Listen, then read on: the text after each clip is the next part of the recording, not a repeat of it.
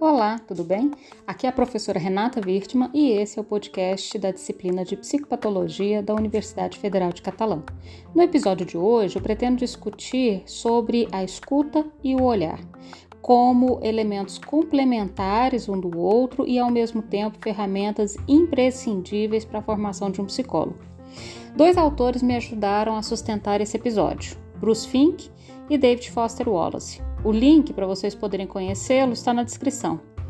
Vou partir da afirmação de que, sem perceber, somos todos surdos e cegos a tudo que não tem relação com a gente, que não pertence à nossa bolha pessoal ou ainda que discorde dos nossos próprios preceitos. E este é, sem dúvida, o maior desafio na formação de um psicólogo. Vamos começar por aí?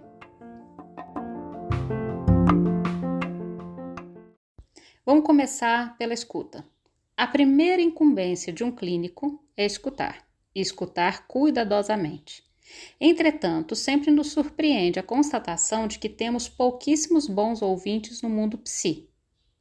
Só que para a gente poder vir a aprender a escutar, primeiro a gente tem que reconhecer que a gente escuta mal e compreender por que, que a gente escuta tão mal.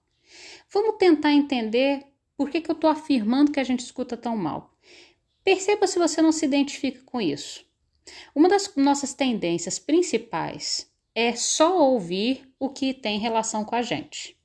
Por exemplo, quando a gente conta uma história, quase que imediatamente vem na nossa cabeça uma história similar ou talvez até mais extraordinária. Dá uma vontade danada de começar a contar a nossa própria história ao invés de seguir ouvindo a história que a outra pessoa está contando. Já perceberam isso?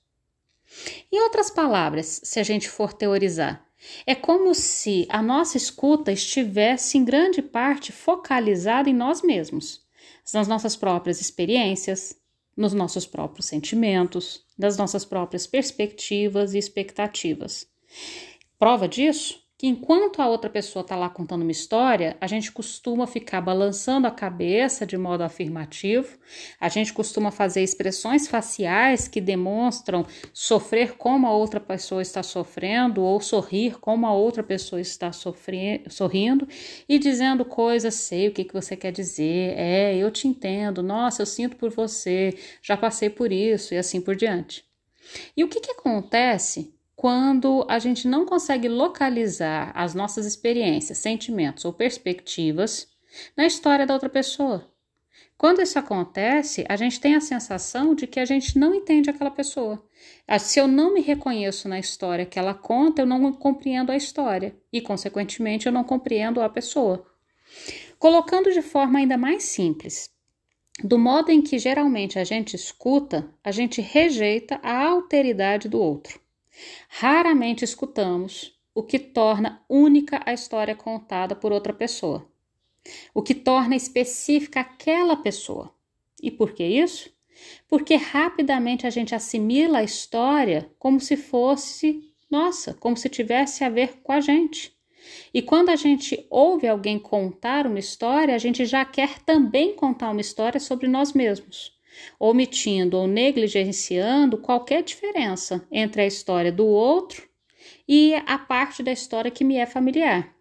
A gente apressa então a encobrir as diferenças, contando uma história parecida ou até idêntica à história que a outra pessoa está falando. Na pressa da gente se identificar com o outro e de termos então alguma coisa em comum, a gente forçosamente iguala as histórias. Que se a gente prestasse bem atenção, são normalmente incompatíveis, de tal modo que a gente reduz a nossa escuta ao que a gente conhece. É o mesmo que a gente poderia dizer que a parte mais difícil, quase insuportável da escuta é escutar aquilo que é totalmente novo ou diferente. Se ouvíssemos de verdade, a gente ia perceber que, na realidade, compreendemos muito pouco da experiência de alguém na relação dela com a própria vida. É, se a gente conseguisse não ficar colocando a nossa própria experiência em primeiro lugar. Não importa quanto tempo ou a variedade de experiências de vida que você tem, jamais suas experiências vão ser suficientes para igualar, se assemelhar ou compreender imediatamente todas as experiências de todas as outras pessoas do mundo.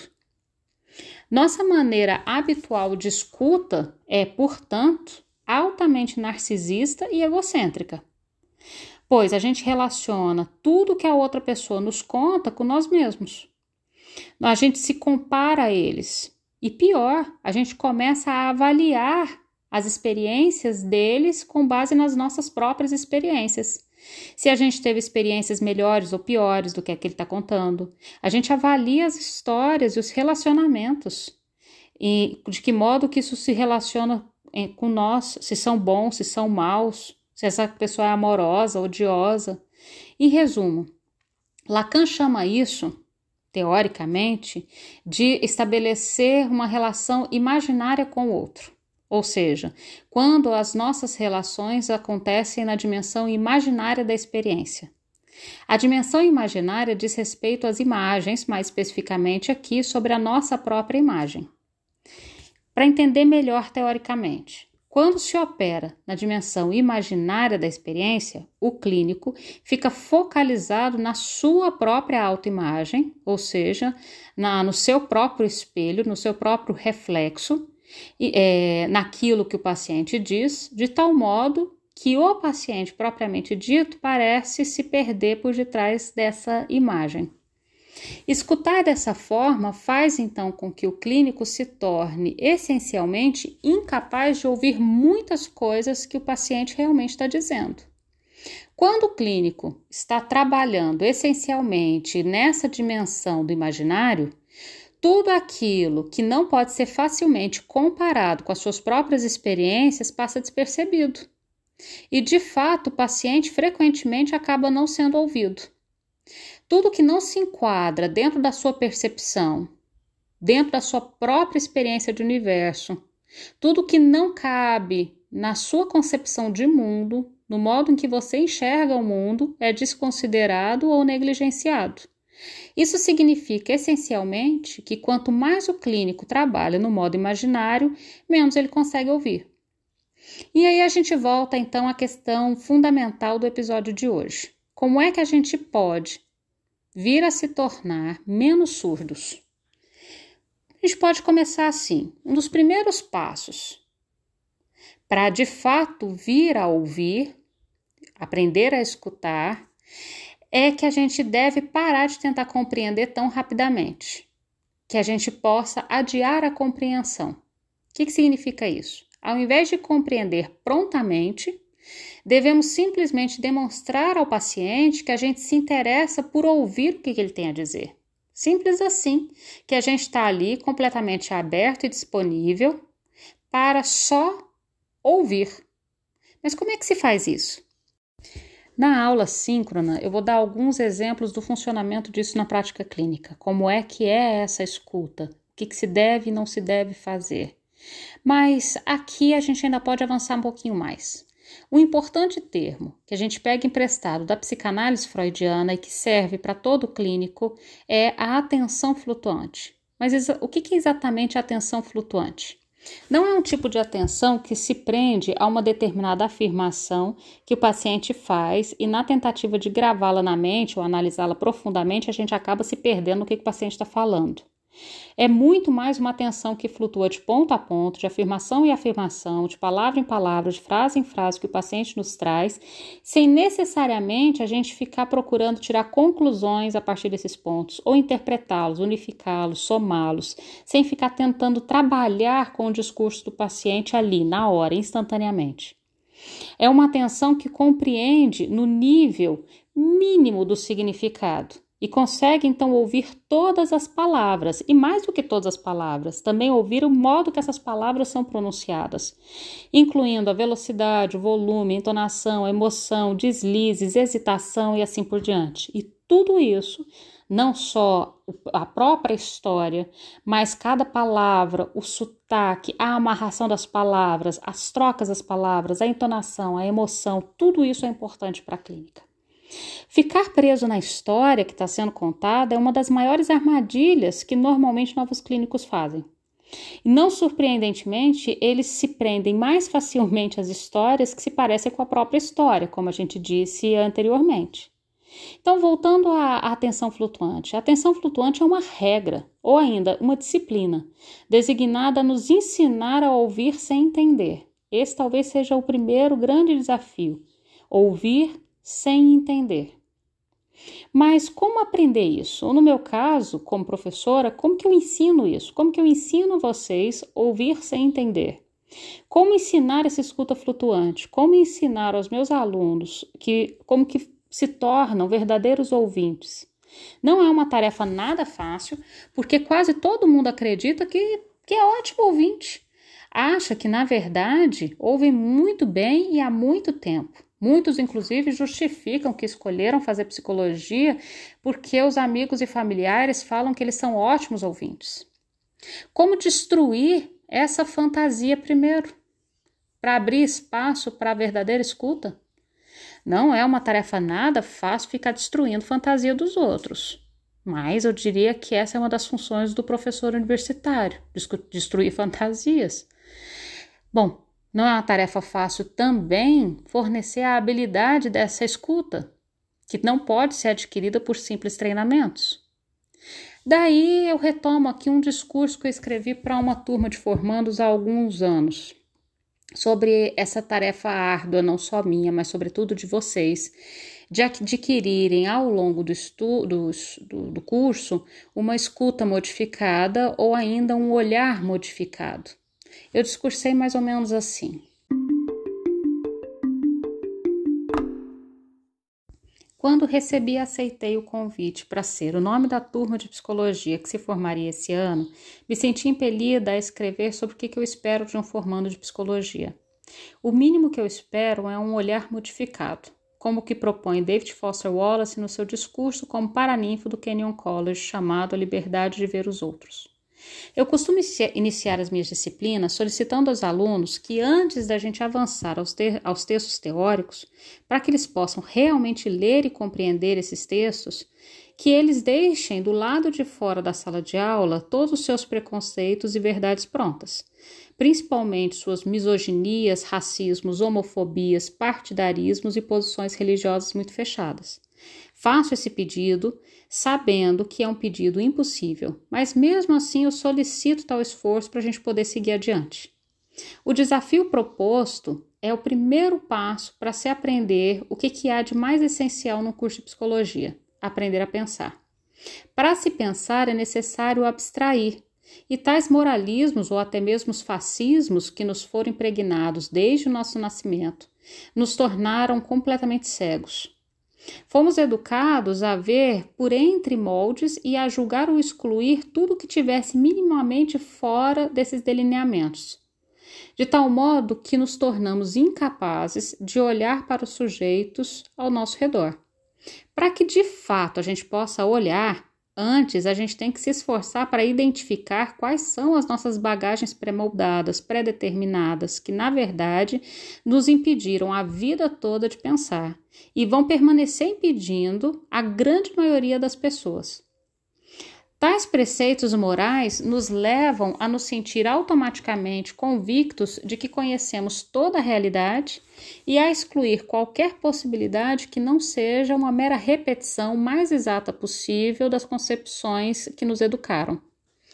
Segundo Wallace, aprender a pensar significa aprender abre aspas, significa aprender a exercer algum controle sobre como o que cada um pensa. Significa ter plena consciência do que escolher como alvo de atenção e pensamento. Fecha aspas. E Wallace adverte daquilo que poderá acontecer com seus formandos, que é o que eu percebo que pode acontecer com a maioria das pessoas. Abre aspas.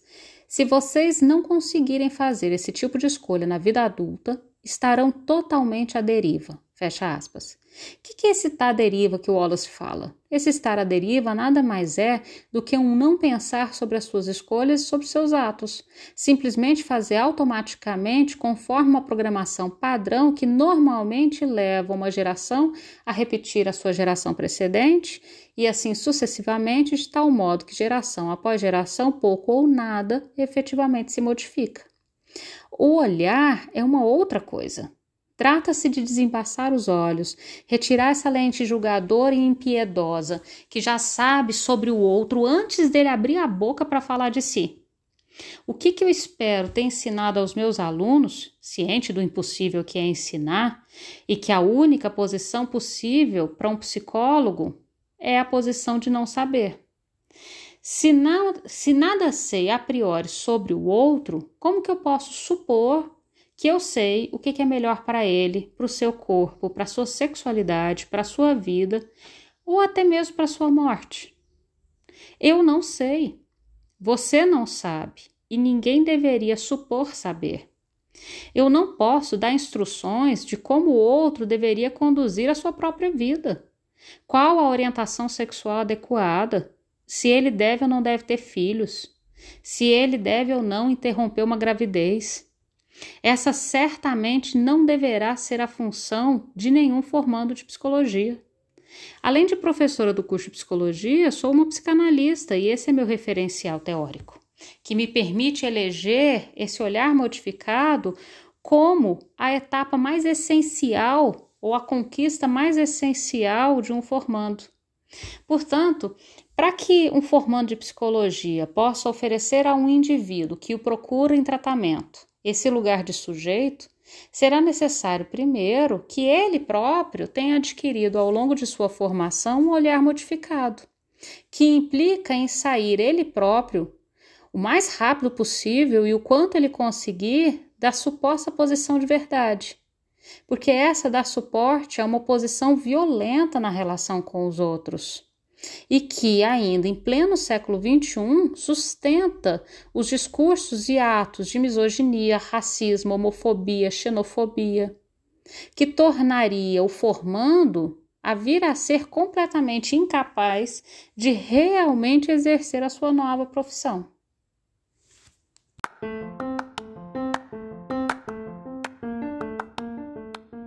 Depois de toda essa discussão sobre a escuta e o olhar, eu convido vocês a continuar essa discussão na aula síncrona.